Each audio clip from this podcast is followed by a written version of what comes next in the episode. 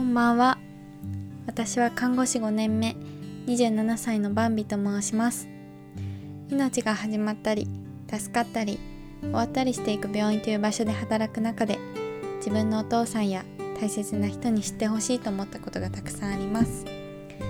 この番組ではそんなお話をすることで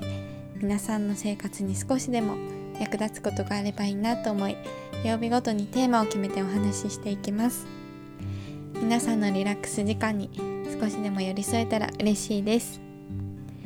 ということで3月8日火曜日の深夜もう9日になってしまいましたが今日も日勤だったんですけど最近ねちょっと別の病棟からスタッフがコロナ病棟に応援に来てくれるようになってちょっと受け持ちの人数が減ったのでなんか普段できなかったひげ剃りとか足湯とかねお風呂入れない患者さんにそういうことをちょっとずつできるようになってすごく嬉しかったです。ただあのー、その分残業になっちゃったからちょっと今度は工夫して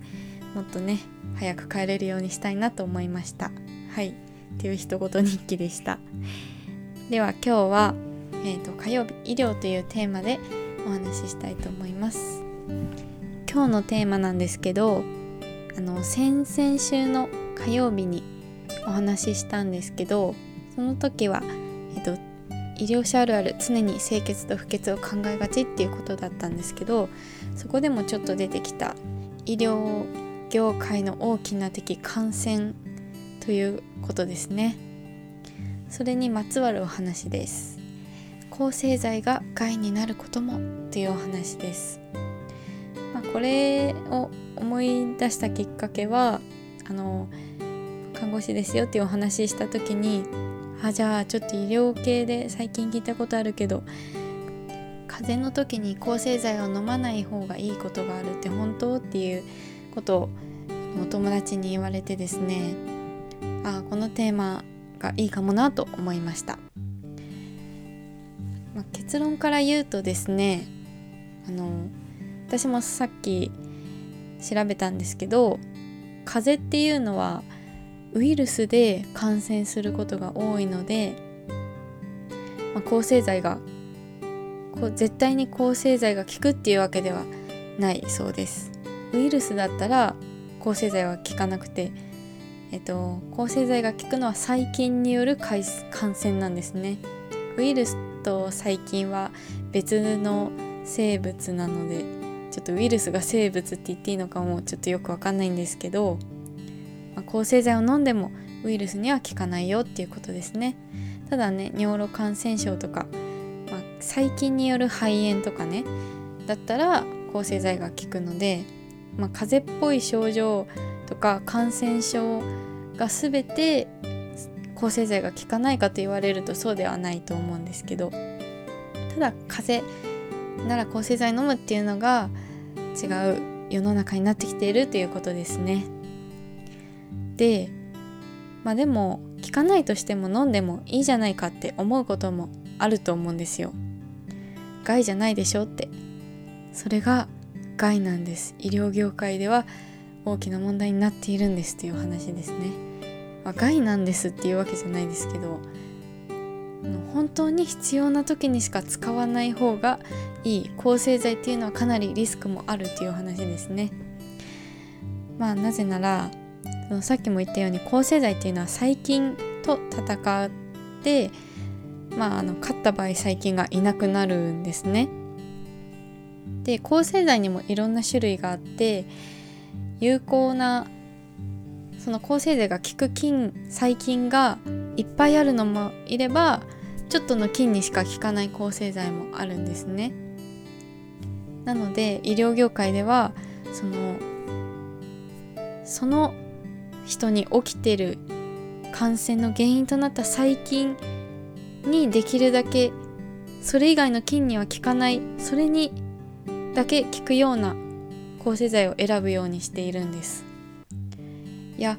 幅広くカバーできる抗生剤を使った方がなんかいい感じするじゃん。なんなら他の細菌も倒した方がいいじゃんって思うかもしれないんですけどそれがねめちゃくちゃ危ないんですよ。なぜならあの、まあ、人間はノーマルな状態が細菌がいないっていうことはなくてあの皆さんも聞いたことあると思いますけど大腸菌とかねあの善玉菌とか体にいいことをしてくれる菌もたくさんいるんですよ。ちょっと数は分かんないけど何億とかいるのかもしれない。ごめんなさい確実じゃなくて。でそのたくさんいる細菌でしかも体にいいことをしてくれる、まあ、腸の菌だったらあの免疫力をねすごく高めてくれるっていういい菌もいっぱいいるんですけど抗生剤を使うことでそのいい菌たちまでいなくなってしまうんですよ。じゃあ例えばあのある抗生剤があって ABC の菌に効くとしたらそのその人の体の中に ABCD の菌がいるとしてその抗生剤を使ったら ABC の菌に効くとしたら D の菌は生き残るじゃないですか。でその後その ABC がいたスペースに D がこうバーって増えるんですよ。それが抗生剤に効かない菌が広まってしまう。そしてじゃあそれが悪い菌だったらその抗生剤では効かない菌が広まってしまっているということですよね。でそれがあのその患者さんだけじゃなくて病院内の免疫力弱ってる患者さんにも私たちがこう例えばおむつ交換をした時についちゃったらそれを媒介運んでして運んでしまうこともあるんですね。まあ、患者さん同士がもし触れ合う機会があったとしたら直で行っちゃうかもしれないけど、まあ、病院っていうのは基本的に患者さん同士は触れ合わないようになってるので、まあ、私たちが運んじゃうことが多いんですよ。それで院内感染っていうものが起こってしまって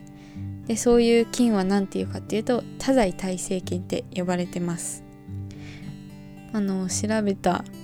言葉で言うと多剤耐性菌とは多くの抗生剤に対して耐性を獲得してしまった細菌のことを言います通常は病原菌による感染症にかかってしまっても抗生剤を使用してその菌を死滅するさせることで完治へと向かいます。しかし多剤耐性の菌に感染してしまった場合有効性のある抗生剤の種類がかなり限られてしまうため耐性でない菌に感染した時と比べると治療が困難になります。と書いてあります。結局自分の言葉で説明しきれずあのネットに頼ってしまいましたが。ということでねあの何にでも効く何の菌にでも効く抗生剤だよっていうのを使っちゃうと、まあ、あのたくさんの菌がいなくなっちゃってあのなんでしょうね。まあ、菌のバリエーションも減っちゃうしいい菌もいなくなっちゃうしっていうことでできるだけ必要な菌に必要な抗生剤を使うっていうのと、まあ、抗生剤が必要ない場合は使わないっていうのが今の医療の常識になってきています。そして私たちはそういった菌を患者さんから患者さんへ媒介しないように徹底的な手指消毒やあの防護具の付け替えとかねっていうのを指導されています。それは本当にコロナが流行る前からなんですよ。なのでねあの、皆さんもまあなんでしょう私が意見するわけではないですけど、まあ、あの風邪で抗生剤を処方されたらっていう場合ねちょっとあのまあなんだろうな処方されたのを飲まないっていうのも良くない気がしますけどそういう風潮が医療業界ではあのできるだけ必要な抗生剤しか使わないようにしようっていう風潮があるよっていうことを覚えておいていただけたらなと思いました。はい。こんな感じで医療の日はちょっと本格的な医療の話をできるようにしたいんですけどいざこうやってアウトプットするとなると自分の知識が曖昧だなっていうのを感じるのでまた今日も勉強になりました。それでは最後まで聞いてくれてありがとうございました。明日もあなたにとって素敵な一日となりますように。またお父さんに送るラジオでお会いしましょう。おやすみなさい。